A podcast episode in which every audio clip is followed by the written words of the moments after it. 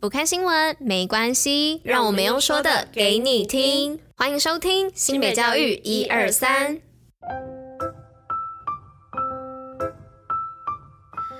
Hello，大家吃饭了吗？我是珍珍，我是拉拉，大家午安，午安。今天是六月二十一号，礼拜三，新北教育一二三的第三百集，同时也是第三季的第一百一十一集哦。拉拉，我们明天要开始放什么假呀？端午节连假，没错。所以今天呢，我们就来跟大家分享一下，哎，端午节一些很特别的习俗。除了吃粽子之外，也要补充一些小故事嘛。没错。然后我今天呢，就是要来跟大家讲这个洗百病的部分哦。那洗百病呢，有些人会说是喜爱草。草或是艾草浴，那这个部分呢，来跟大家稍微讲一下为什么会有这个典故哦。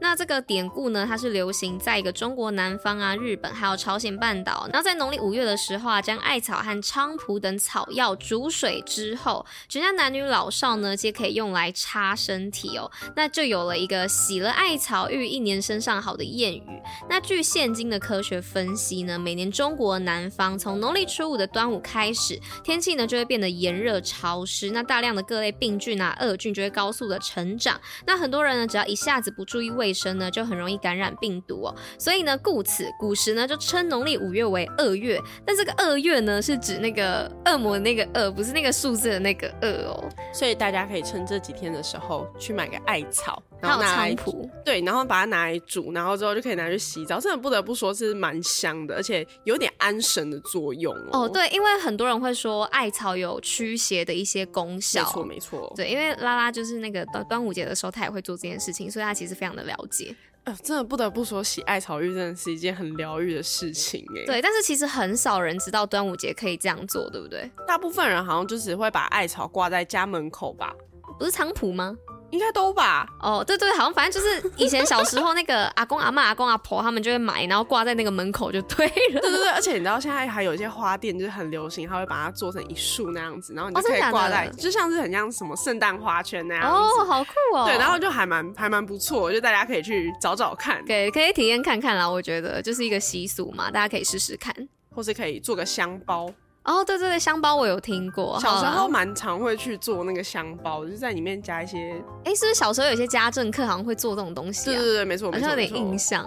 好啊，那大家可以去体验看看，然后再留言跟我们做分享。那毕竟拉拉每年都有做这件事情，所以他应该可以非常的有一点就是感触，也可以跟大家做一些分享。没有错，没有错。好啦，那我们就先进入今天的运动人新闻啦，Go Go！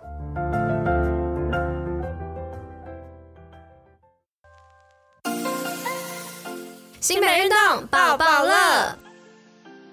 那些运动的部分要来报什么呢？是新庄国运动中心推出端午连假运动不停歇的体验课程。那有氧舞蹈、瑜伽、飞轮，还有爱 party 爱派对，让运动呢就像开派对一样的欢乐课程等快闪活动。那优惠价呢最低只需要一百五十元哦。那六月二十三号，也就是这周五的早上十点到十二点呢，还有周年庆庆端午报时活动，让家中的国小生呢抢先体验暑期营队的小游戏跟活动。那活动限额二。二十人额满为止，赶紧报名哦！那详细活动资讯呢，可以上新庄国民运动中心的官方网站做查询哦。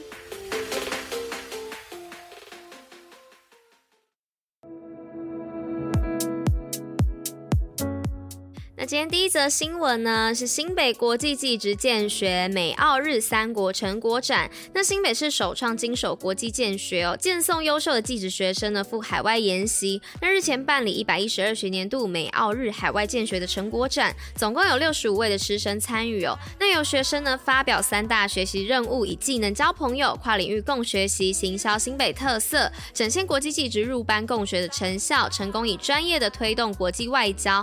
那同时呢，邀请。戏骨世界技职大师莅临哦，提到与新北市的合作经验，也分享与学生的交流点滴，也表示呢，新北技职学子非常的优秀，跨域学习的能力很强，那懂得主动以自己的专业技能和国际伙伴互动，深具未来的竞争力。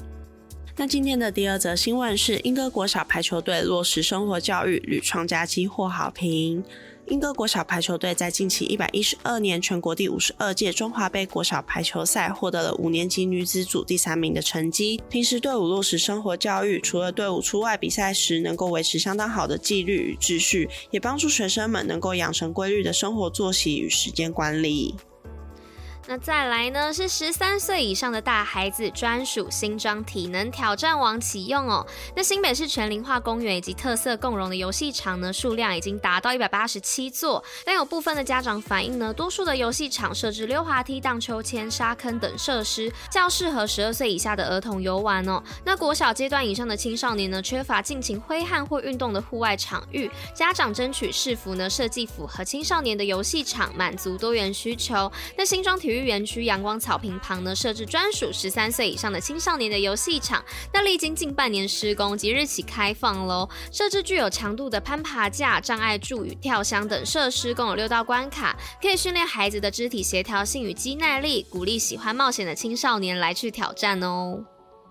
那今天的最后一则新闻是张荣发基金会挹注新北市百万奖助学金，勉励优秀新住民子女。新北市日前公告今年度新住民子女奖助学金录取名单，总计三百八十名高中职及国中小学生获奖。感谢张荣发基金会秉持爱心无限、为善最乐的精神，与新北市政府共同挹注新住民子女奖助学金一百六十万，为优秀上学及清寒家庭的新住民子女圆一个在地就学、幸福乐学的梦。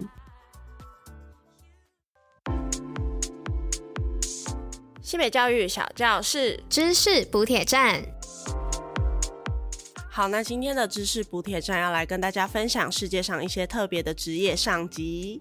好的，来到上集的部分哦，因为这个故事比较长，所以分成了上下两集。那第一个呢是要来跟大家说广告气球观察员。那想不到气球装饰竟然也要有专人来做监测哦。那广告气球的观察员呢，要监察指定的广告气球动向哦，防止气球被风吹走或漏气等突发情况的出现哦。所以需要长时间的定位监察，观察力也需要很敏锐哦。那再来呢，第二个是小鸡性别判断师。那你懂得判断小鸡的性别吗？在鸡的养殖场里面呢，一定都会有个可以判断小鸡性别的专业人士哦。那母鸡呢，负责生蛋，而公鸡呢就负责宰杀来吃哦。那判断的方法呢，一种是靠羽毛，一种是轻按小鸡的肚子，然后在肠子里呢寻找小小的生殖器。那这工作呢，每天必须站立数个小时哦，还要像机器一样的扫射数万只的小鸡哦，那剩下的特别职业我们就下集待续。大家如果想知道的话，要准时收听哦。没错，下周要记得准时收听。那以上呢就是今天的知识补铁站。那今天的新北教育一二三第三百集就到这里啦。那我们下周见，拜拜，大家拜啦，端午节快乐，耶。